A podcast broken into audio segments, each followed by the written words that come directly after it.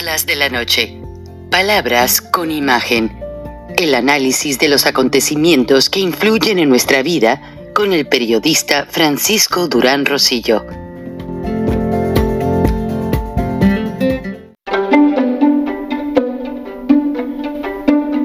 Frank Durán Rosillo eh, te saluda y los saluda a todos ustedes, su amiga María Celeste Raraz, para invitarlos a que se suscriban a mi canal de YouTube María Celeste Raraz, tal como mi nombre, donde les informo todas las semanas eh, sobre entrevistas que tienen un tema que ayuda a mejorarnos como personas y de paso son interesantes. Las pueden encontrar en mi canal de YouTube, así que los espero. Y se suscriben gratis. What is your political philosophy? Are you a communist or a Marxist? There is not communism or Marxism in our ideas. Our political philosophy is representative democracy and social justice in a well-planned economy. Would you seize lands of absentee owners or would you expropriate foreign holdings? No, we don't think to seize land, any land to anybody. What we will do is to buy those lands that, that be out of production to give them to poor countrymen. How do you plan now to seize the power?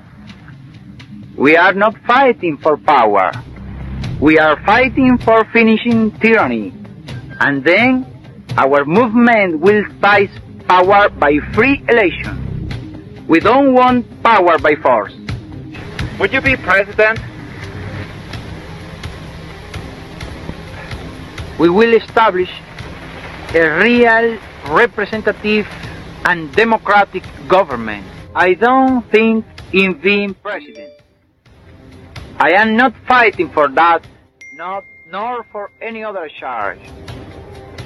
I cannot answer I cannot answer you about myself because I don't think about that. Tell me something about the plight of the ordinary Cuba. The first plight now is the lack of freedom and justice. And after that, a low standard of living, hundreds of thousands of young men without jobs.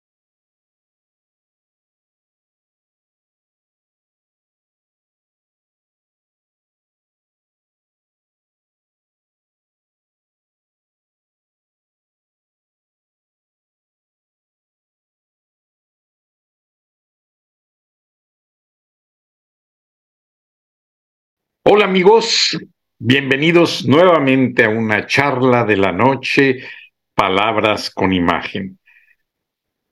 Era evidente que Miguel Díaz Caner se reunió con López Obrador para darle órdenes. Sí, órdenes, así fue. Órdenes para venderle el cascajo cubano que México no necesita, que van a cometer un crimen sepultando esos cenotes uh, sagrados mayas y me, me prometieron darme una versión bien traducida del Popol Vuh. El Popol Vuh es el libro sagrado de los mayas, porque existe una versión que en los años 70 fue traducida y fue distribuida por el Fondo de Cultura Económica. Y capaz de que ahora que el Fondo de Cultura Económica está en manos, pues, de un hombre que ya no confío en él como escritor y que pues ni siquiera mexicano es. Entonces, realmente eh, muchos eh, mayas nativos de la región dicen que la región, que el, libro sagrado, el Popol Vuh de la cultura maya, fue traducido de manera manipulada. Y pues que Paco Ignacio Taibo, pues ahora como están las cosas, obviamente va a sacar una versión más prostituida que nada. Entonces, no nos vamos a confiar, no nos vamos a dejar ir y quiero que vean cómo tristemente López Obrador recibió órdenes de Fidel Castro, perdón, pues sí, vienen desde el tiempo de Fidel, eh, Miguel Díaz Canel, pero pues realmente el pueblo cubano en el nuevo código penal eh, considera que es en la isla ya una violación a protestar y, y, que realmente cometen un delito quienes hablan mal de la figura presidencial y allí no son castigados con multa porque pues pobrecitos mis hermanos cubanos ni dinero traen en la bolsa. O sea, ellos son castigados con cárcel. Y aquí lo dice, Cuba tiene las leyes más restrictivas de las Américas en cuanto a la libertad de expresión y de prensa, según el Comité de Protección a los Periodistas Cubanos y Periodistas en Inglés con sede en Nueva York. O sea, pues ya es inminente porque de allí el próximo paso es limitar la libertad de expresión. Y aquí dice el encabezado claramente, Cuba tiene leyes más severas sobre la libertad de expresión y prensa. Y luego en la foto, en el calce superior derecho, dice, la policía cita familiares de presos que están, o sea, presos políticos, y los interrogan por días. Y eso es algo terrible. Entonces, pues, ¿a qué nos vamos a esperar en México? Ahí está Raúl Castro dándole órdenes a Miguel Díaz Canel y pues vean, los inmigrantes se van de inmediato de Cuba como pueden para buscar mejor vida en los Estados Unidos. Y vean esta foto tan impresionante. Dice, guardias se preparan para tomar sus posiciones en la cárcel de máxima seguridad, combinando del Este, es el nombre de la cárcel, en La Habana. Foto de Adalberto Roque, de French Press. Y así es la vida en La Habana. Eh, tristemente, pues no hay libertad de expresión. Y diríamos todos, bueno, pues solamente no hay que insultar al presidente. No, o sea, la ley no tiene nada que ver con palabras malsonantes. Todo el que se oponga al sistema y critique el sistema cubano será sancionado con cárcel. O sea, básicamente no hay más. No hay más.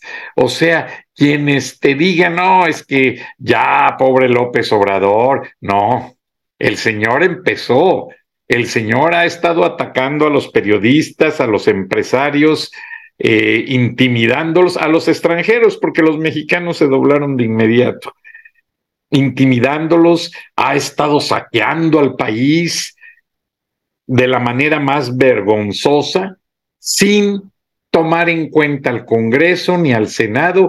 Eso sí es una ofensa muy grande.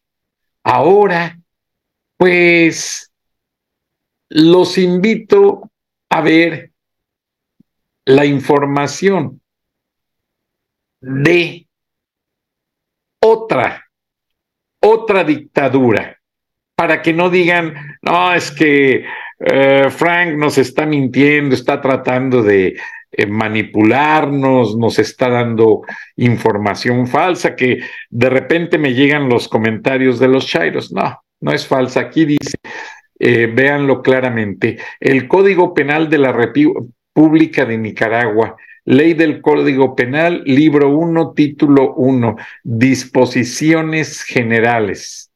¿Mm? Y también condenan los ataques en contra de la figura presidencial y también los penalizan con cárcel. ¿Mm? Y es muy triste porque ya el pobre pueblo nicaragüense tampoco tiene derechos para hablar, incluso hasta por ofender un policía o decirle algo a un policía que le parezca ofensivo, ¡pum! ya se lo pueden llevar a la cárcel sin justificación alguna. O sea, que López Obrador recibe instrucciones de Miguel Díaz Canel para seguir el modelo de dictadura que predomina en Cuba, en Nicaragua y la cereza del pastel, claro, no nos vamos a quedar atrás. ¿Por qué? Porque también la hermana República de Venezuela en su artículo 37 del Código Penal venezolano, y aquí está la Gaceta Oficial de la República Bolivariana de Venezuela, y nos vamos al artículo 37, donde les voy a leer claramente, y todas son leyes recientes, de Hugo Chávez para acá, no crean que son leyes de cuando existía José Martí y, el negro sandino en Nicaragua y no, no, no, no, no. Todo este es el cuento chavista, el cuento que con la cosa bolivariana, Simón Bolívar no tenía esas ideas. Simón Bolívar no era represor.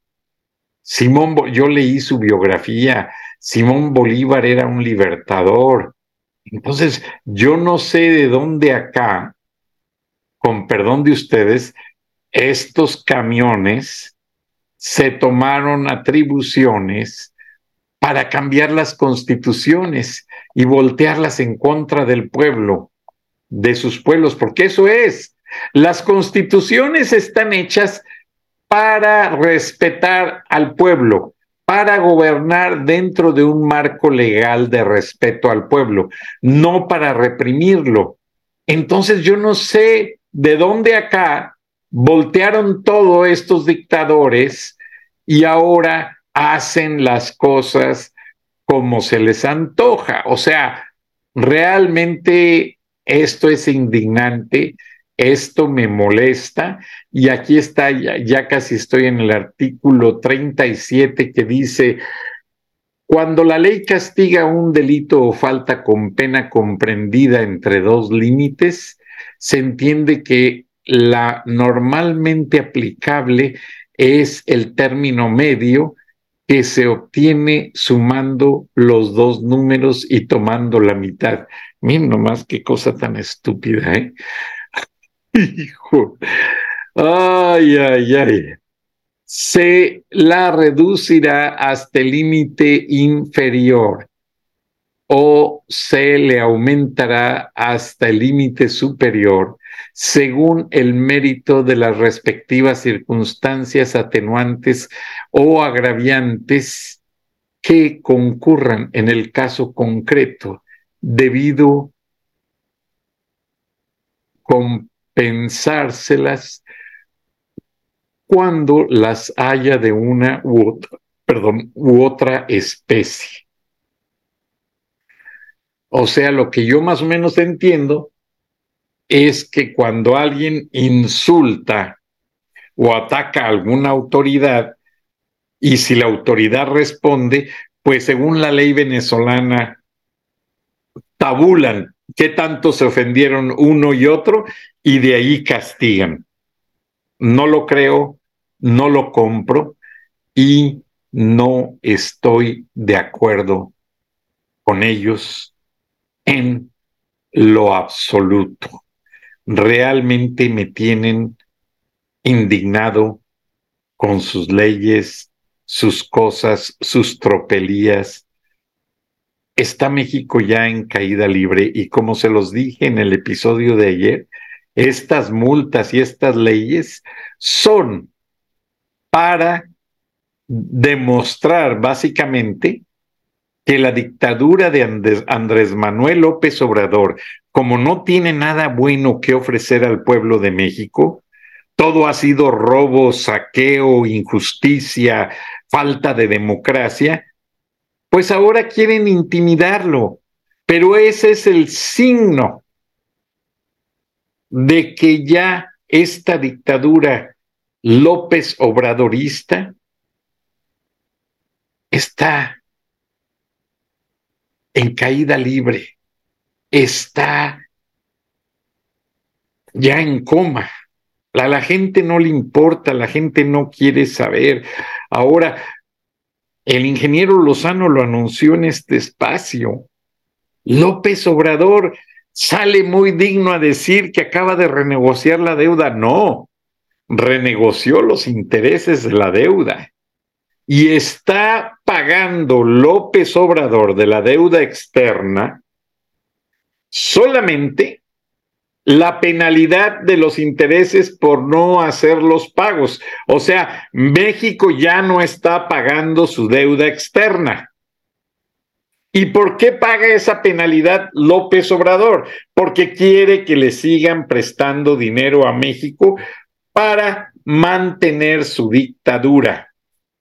O sea, me recuerda esto una caricatura de un diario mexicano que va el presidente Jimmy Carter de visita a México y el caricaturista dibuja al presidente en turno, no voy a decir el nombre porque fue muy comentado y muy polémico. Casi cierran el periódico y meten a la cárcel a sus directivos aparece el presidente mexicano con un calzón de esos que usan los indios, se le llama calzón, pero es un pantalón, y abajo en la pantorrilla se los arremangan para ponerse guaraches y los usan con guaraches precisamente porque a veces caminan en el lodo, etcétera. Y Jimmy Carter saluda al presidente de acuerdo a la caricatura y se le queda viendo y le dice, bájate los calzones, refiriéndose al doblez que trae en la parte de abajo del pantalón. Y voltea el presidente y le dice, ah, caray, tanto así te debemos. Entonces, olvídense, ese caricaturista Gómez hizo historia con ese cartón. Le mando un abrazo donde quiera que esté, un gran caricaturista. ¿eh? Entonces, realmente ninguna negociación de la deuda externa, excepto las que hizo Fox y, Felipe Calderón, honestamente, que no negociaron de todo las deudas, pero le devolvieron a México un respiro económico, un respiro crediticio, un respiro de que le dio a México un crédito de confianza de las agencias calificadoras. Ahora con López Obrador se volvió a perder todo, aquel respiro crediticio, toda aquella mejora de las agencias calificadoras. Las agencias calificadoras en Estados Unidos se usan muchísimo. Si yo quiero comprar una casa, lo primero que tengo que hacer al solicitar el crédito es pagar por un credit background. Cuesta 500 dólares. Y lo que hace el banco es usar mis datos personales, incluido algo así como el CURP, que es el número de seguro social, ponerlos en un sistema de, de verificación en la computadora y ver si no hay deudas por pagar, si no hay reclamos, si no hay demandas en corte, si no hay declaraciones de bancarrota, etcétera, etcétera. Y ya que se termina el reporte, se imprime y el reporte da una calificación. Estando arriba de 700 puntos, es una calificación aceptable.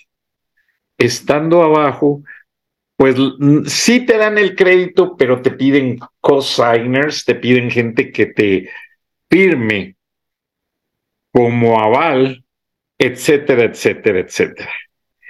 Entonces, lo que sucede es que México con López Obrador ya perdió su crédito, honestamente.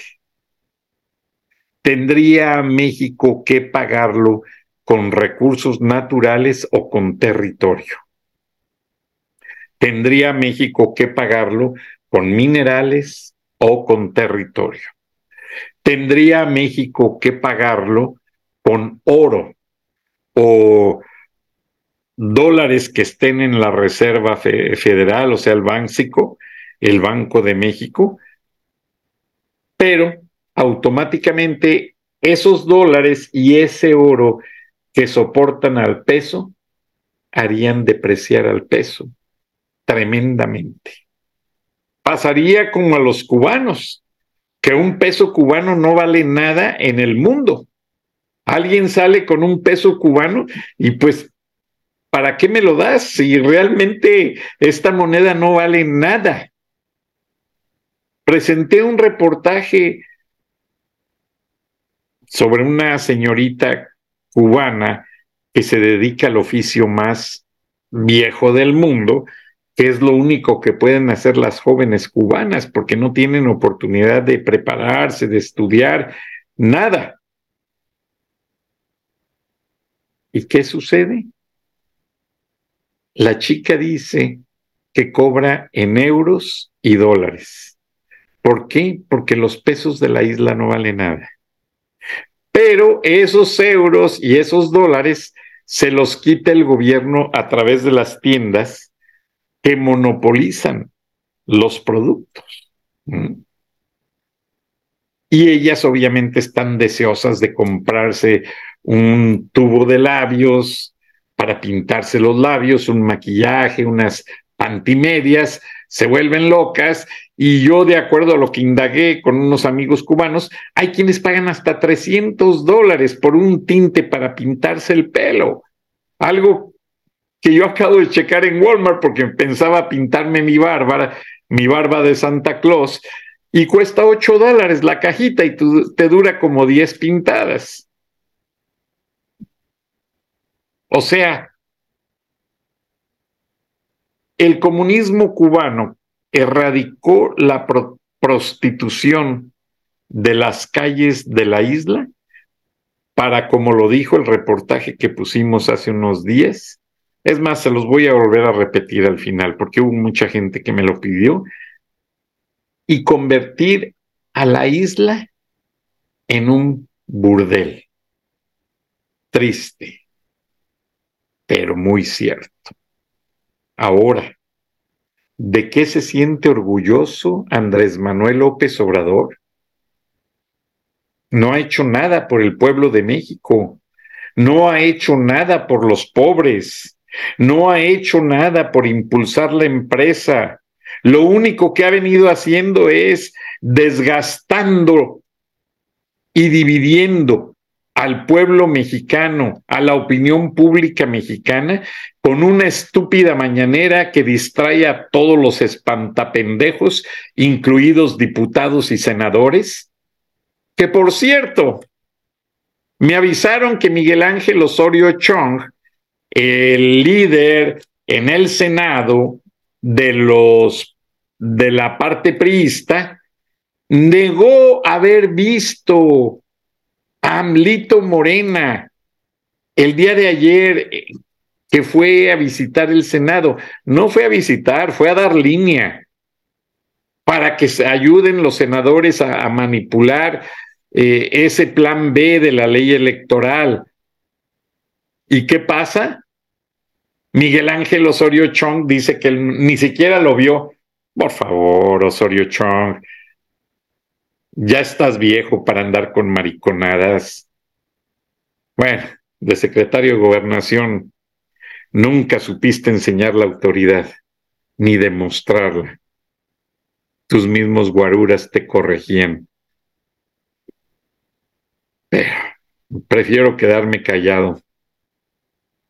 Porque este es otro, otro igual que Amlito, Osorio Chong sale allí hablando con la Ruiz Mació. La Ruiz Mació también ya se vendió para que le hace el tarugo. Parienta de Salinas de Gortari, ya negociaron todo estas gentes. Yo no sé de dónde acá se reúnen para dar declaraciones de prensa y dicen que van a hacer y deshacer y que el grupo parlamentario, grábenselo bien, ustedes no son parlamentarios, son unos pobres idiotas pendejos que ni la ley conocen bien. Parlamentarios los de Inglaterra, que sacaron a Boris Johnson, rapidito, aquí no se andan con tarugadas, vámonos. Por favor, ¿a quién quieren engañar? El pueblo de México ya no es pendejo, bola de idiotas, mierdas se están robando el dinero del erario. Ruiz Massieu, por favor, tú lo sabes. Tu papá, Mario Almada y un tío mío se iban a desayunar juntos, a tomar café. Y tu papá le decía allá la concurrencia, es más, un día le dijo en broma a Mario Almada, Oye, Mario, ¿me habías de prestar una pistola para defenderme ahí de, de los parientes? Porque están cañones. ¡Pum! A los pocos meses lo mataron. ¿Qué pasa? En ese momento Mario Almada, el actor, nada más se rió. Cuando se dio cuenta que fue cierto, lo lamentó mucho pero eran amigos entrañables. Mario Almada hizo una película muy famosa en Monterrey, Los Pistoleros Famosos. Películas taquilleras. Esta muchacha no tiene la culpa. Pues la pusieron ahí de premio de consolación, de canciller.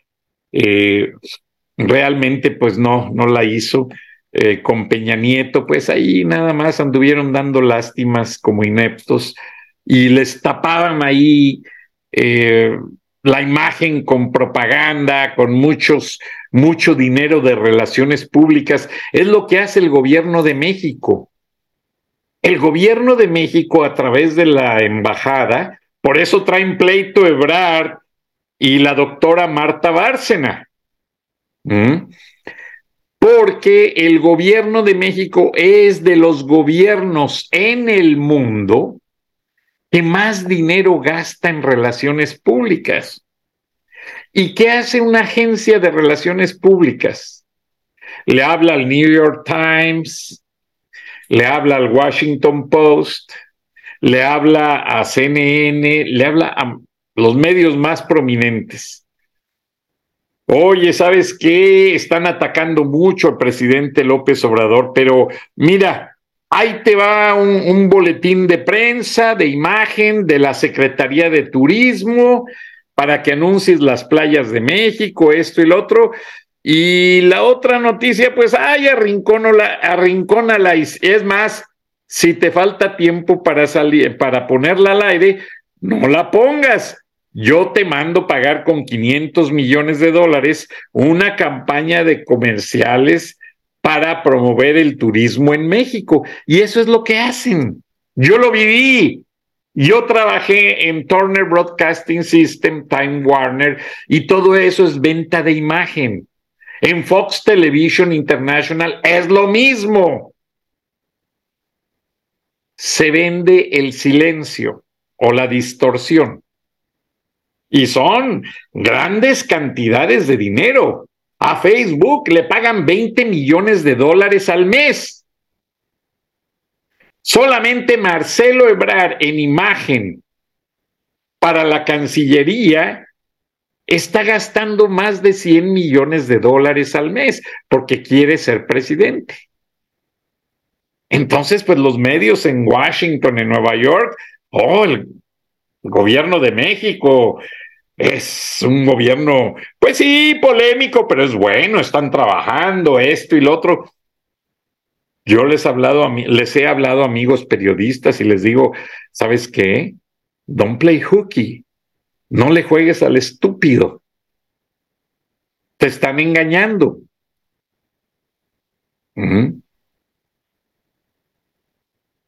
Hay un periodista del New York Times muy reconocido que llegó después de Alan Riding a la corresponsalía del New York Times, justo cuando empezó la campaña de Salinas de Gortari.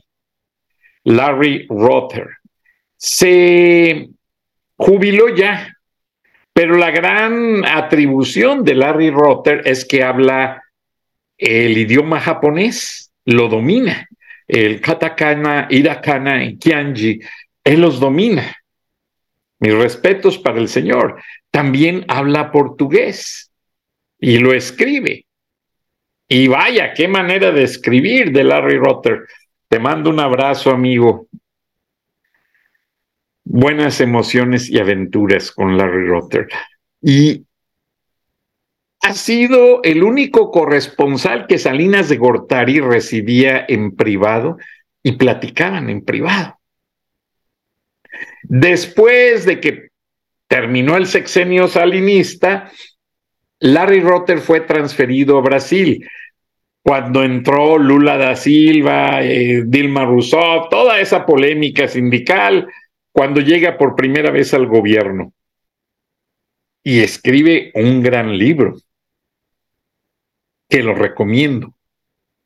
Pero cosa curiosa, Larry Rotter pasaba temporadas en Buenos Aires. Por allá lo saludé después de que nos conocimos y nos vimos en la Ciudad de México. Muy profesional. Si pueden ver su libro, cómprenlo. Vale la pena. Vale la pena porque Larry es muy preparado. Tuvo que dejar ya la carrera profesional, pobrecito, le dio eh, un problema de salud y pues ya, ya estaba cansado de viajar. Cansan las salas de los aeropuertos, cansan. No hay nada peor que pasar un, un día, una noche en una sala de aeropuerto. A mí me sucedió algo bien interesante y se los platico. Perdí un vuelo en un aeropuerto en Japón y iba con mi familia. Entonces nos pusimos en Japón, nadie, no cualquiera puede ir al aeropuerto. La policía detiene los, los autobuses 10 kilómetros antes de llegar al aeropuerto, revisa los documentos de todos los ocupantes y pide el pase de abordar. Si no traen pasaporte y pase de abordar, los bajan, no quieren vagos, no quieren rateros en el aeropuerto. Entonces solo la gente que va a viajar puede llegar al aeropuerto. Un dato bien interesante. Total, que perdimos el vuelo por una cosa u otra y nos dice la persona de la aerolínea, ¿saben qué? Este, pues era el último vuelo porque hubo un atraso en Corea del Sur y, ese es el mismo avión que llegaba a Tokio y de allí hacíamos una conexión. Pero la misma chica de la aerolínea nos dice, ¿saben qué? No se vayan. Los estoy poniendo en primera clase en el primer vuelo que sale ya en seis horas, era como la medianoche. O sea, a las seis de la mañana entonces volteo a ver a mi esposa y son tan atractivos los aeropuertos en Asia. Hay tanta pantalla, tanta tienda tan espectacular, tiendas de libros fascinantes. Yo nunca había visto una, una revistería o una tienda de libros con revistas y publicaciones en todos los idiomas, solo en Tokio. Y ahí conocí el sistema kiosco, que en inglés se llama kiosk. Kiosco es una pantalla gigante como un mostrador y ahí están saliendo los pop-ups de todas las publicaciones del mundo a tiempo. O sea, aunque la diferencia de, de horario sea 11 horas entre Nueva York y Tokio, pues tú estás viendo ahí lo que va, ya publicó el New York Times, etcétera. Entonces tienes la gran gracia, por así decirlo, de que si tu teléfono pues no tiene acceso al mode en aquel tiempo me llegó a pasar eh, al sistema de conexión de Verizon, que es la compañía que uso, y también uso ATT. Entonces, y yo quería leer el New York Times, facilito, solo acercas el teléfono como con conexión Bluetooth que usas para el audífono, acercas el teléfono y descargas el New York Times completito, Newsweek, New Yorker, que son revistas pues populares y que da gusto leerlas, para ya tener material de lectura eh, mientras estás esperando el siguiente vuelo. Y son de acceso súper barato, Es algo fascinante. Entonces, eh, lo, volviendo a la, a la espera en el avión, es que nos dicen, ¿quieren descansar? No, pues sí. ¿Qué crees que hicieron? Nos pusieron las sillas de aeropuerto de manera que nos hicieron una cama cada uno, a mi esposa, al niño y a mí. Nos llevaron frazadas, cobijitas y cojines. Y descansen un rato, nos dijo la chica de la aerolínea. Después oímos unos pequeños ruidos abrí los ojos. Estaba, estábamos rodeados de policías japonesitos cuidándonos. El aeropuerto estaba solo, no había nadie. No había nadie, pero nos estaban cuidando. Y le digo, oiga, ¿por qué hace eso? Porque en Japón mucha gente habla varios idiomas. Allá mm, no, hay, no es problema no hablar el japonés. Y me dice el policía, dice, los estamos cuidando y le digo, ¿qué hay rateros? Dice, no. Pero la ley del gobierno japonés nos obliga a cuidarlos porque ustedes o son inversionistas, o son empresarios, o son turistas. Y el dinero que están gastando en Japón es muy importante para nosotros. A nosotros nos interesa proteger al turismo porque usted regresa con más gente o regresa confiado a invertir. Fíjense qué cosa tan interesante. Mis respetos. Me quito el sombrero con los nipones. Y todos son de una manera de pensar y de ver las cosas. Qué bárbaro.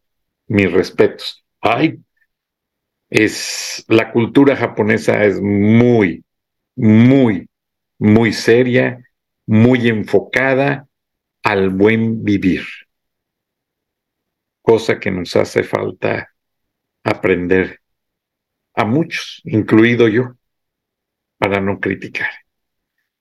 Regresando al tema, le quiero pedir de favor a los legisladores priistas ellos dicen que Alito Moreno es diputado, no tiene nada que ver con los senadores. Y que si Alito Moreno los fue a convencer a otros de votar a favor de las leyes que López está tratando de manipular, que ya sean honestos, señores legisladores, ya no se anden con vueltas, señora Ruiz Maciú, Miguel Ángel Osorio Chong, ya háblenle al pueblo con la verdad, no engañen al pueblo, sino el día menos pensado, Dios no lo quiera, señora Ruiz Maciú, van a hacer con ustedes lo mismo que hicieron con su papá, porque la gente, con todo respeto, se queda muy resentida. La gente se siente traicionada. Y con la confianza del pueblo no se puede jugar, señora Ruiz Massieu. Usted está acostumbrada a la cultura Salinas, que también jugaron mucho con el pueblo. No jueguen con el pueblo. Miguel Ángel Osorio Chong, tu seguridad te conoció, muy bien y sé que eres un mentiroso de miércoles y juegas con la confianza de la gente. A grado tal de que cuando eh, sucedió la crisis Trump eh, en México, de que Donald Trump como candidato fue a visitar a Peña Nieto y días antes había declarado que los mexicanos éramos unos narcos, unos eh, traficantes, unos eh, criminales, pues todo el mundo se le fue encima en la prensa a Peña Nieto. Y Osorio Chong le decía a Peña Nieto, presidente, écheme la culpa a mí, yo renuncio, yo me voy y diga que yo fui el que lo invité y asunto arreglado. Así, de esa altura están las mentiras en el sexenio de Peña Nieto y se contagiaron en el sexenio de López Obrador, pero multiplicadas. Muchas gracias. Buenas noches. Nos vemos y nos escuchamos mañana. Dios los bendiga. Durán Rosillo eh, te saluda y los saluda a todos ustedes, su amiga María Celeste Raraz, para invitarlos a que se suscriban a mi canal de YouTube María Celeste Raraz, tal como mi nombre, donde les informo todas las semanas eh, sobre entrevistas que tienen un tema que ayuda a mejorarnos como personas y de paso son interesantes. Las pueden encontrar en mi canal de YouTube, así que los espero. Y se suscriben gratis.